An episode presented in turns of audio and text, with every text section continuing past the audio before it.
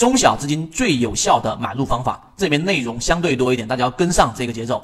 首先，我们先做一个走势的定义，在缠论当中，它要区分走势。就市场当中无外乎就是三种走势，你要记住，你在学习或在进化过程当中，你要对它的每个定义至少要有清晰的认识。第一就是上涨的一个走势啊，第二就是我们说的下跌的走势，第三个就是盘整的走势，就是所有的 K 线形态它都可以归为这三类。所以上涨、下跌、盘整都是建立在一定的周期图表上，所以你要定好周期，不定周期的这种归类是没有任何意义的。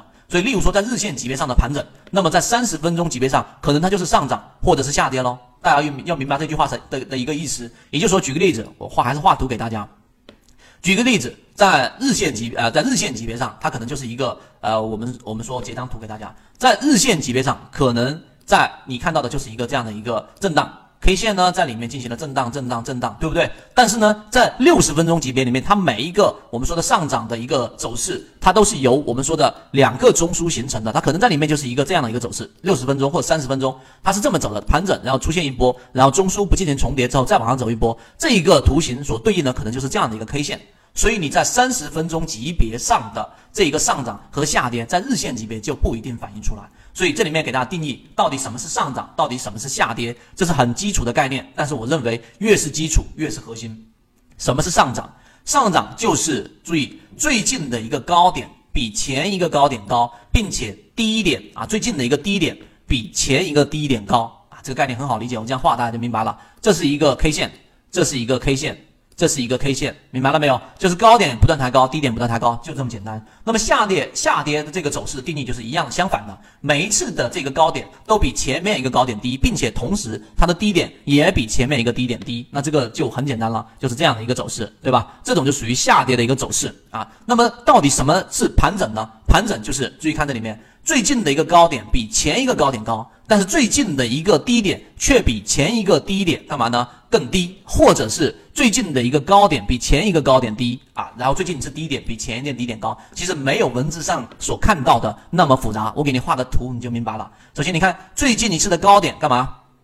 比前面的一次高点高，但是呢低点却比前面的低点干嘛呢？要更低啊，像这个地方上。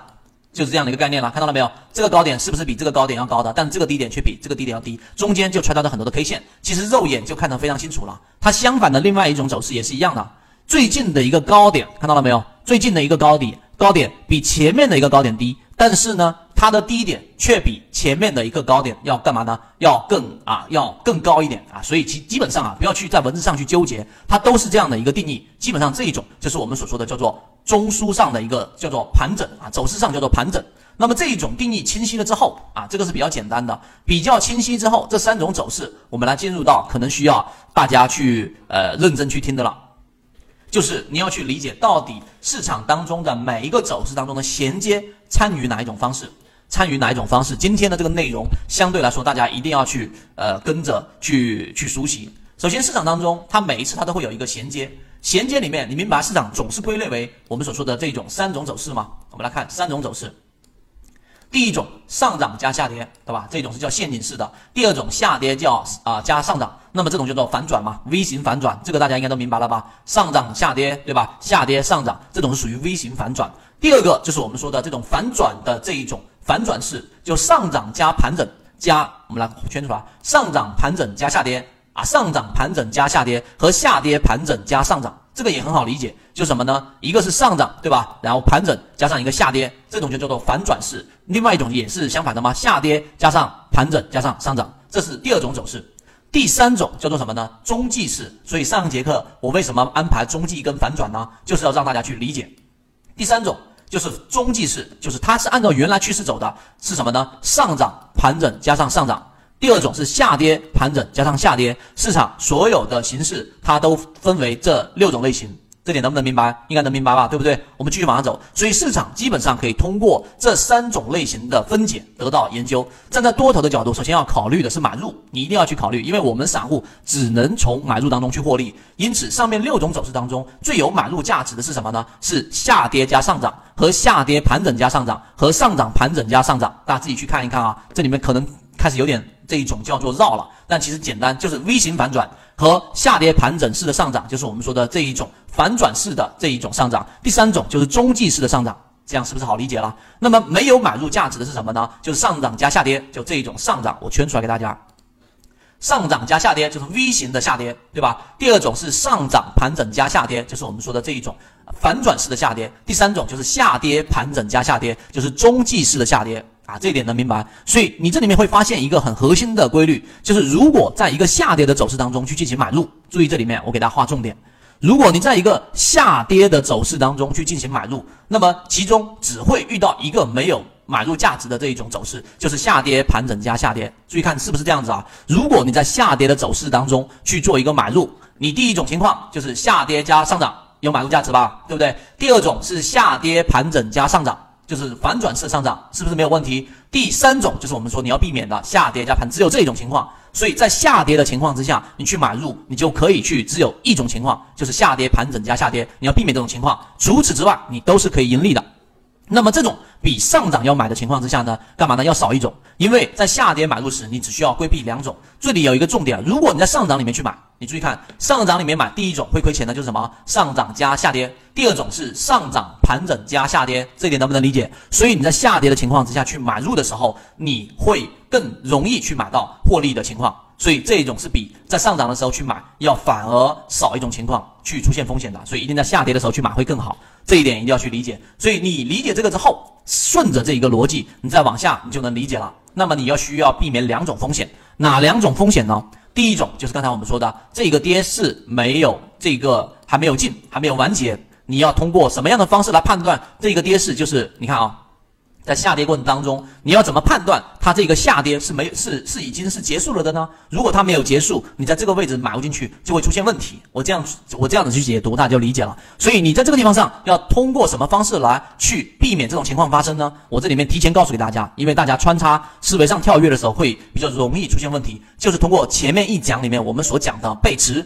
就是背离，你就可以判断这个跌势基本上已经结束了，因为量能上出现了不合理的背离，在这个地方上你就更容易的去判断避免第一种情况，这一点要明白。那么第二种你要去避免情况就是该市没有啊，虽然说你已经判断它跌进了，但是后面一旦出现了盘盘整之后，出现了下一轮的这一个跌势，也就是你要避免什么呢？下跌盘整下跌，你一定要像。我这样子可能读过了，或者说真正理解到百分之两百或者百分之三百之后，你才能把这些东西给捋清楚。那你要避免的是第二种情况，就是避免下跌盘整下跌。那么我们来看怎么样去避免，待会会有一个非常明确的方式。所以对应下跌走势里面要用背驰来避免啊，我们说的第一种风险，这个是用背驰，这一点大家能理解了吧？所以我这样子讲完，大家应该会有一个非常清晰的认识。这里面就已经把定义三种走势定义好了，并且呢也确定了我们要在下跌过程当中去更好的去买入啊，第一买点，这种时候我们要去做介入就会更加的安全。那这里面有一个特点就是盘整了，如果你是在一只个股下跌的过程当中，OK 好，我在这个地方上找到了第一类买点，它一旦出现了这样的一个盘整，那就不管它后面是下跌盘整上涨还是怎么样，还是下跌盘整下跌都不要管，一旦出现盘整，你就要果断离场，这个是第二个核心。这个是第二个核心，这个就是资金的利用率才会大大的提高，因为市场不会只有一只股票的，明白了吗？好，我们继续来看，所以背驰是为了防止第一风险。注意看我刚刚讲的那个内容，背驰是为了防止第一风险，有确定它到底这个跌势有没有到尽头，用背驰就可以判断出来。第二，盘整是为了防止第二风险啊，就是盘为了避免什么呢？避免这一个风险下跌盘整，对不对？这里面形成一个中枢下跌，所以是为了避免第二种风险。所以盘整就等于上涨或者下跌，一旦出现了亏损，你的这个时间成本就会很高，对于小资金来说就不利了。所以最简单的方式就是刚才我们说了，得出结论。我前面好几次的自选板块当中，我们抓到了黑马，对不对？我们拿到的利润最大的，其实你的资金增长最快的，就是靠什么呢？我告诉给大家，真真正的市场小资金做大的，就是一次大的利润，就是你自己本身。大部分情况啊，这样这样画吧，小资金小啊，小盈小亏，对吧？小盈小亏，但是你通过基本上这里是持平的，没有办法去做到一个你的资金体量大幅的增加。但是，一旦抓到一次大的利润，可能一下就增长百分之三十到百分之五十，然后呢，后面又是小盈小亏，小盈小亏。所以你要做的就是要找到这一种我们说的第一第一种下跌过程当中直接出现上涨的这一种模型。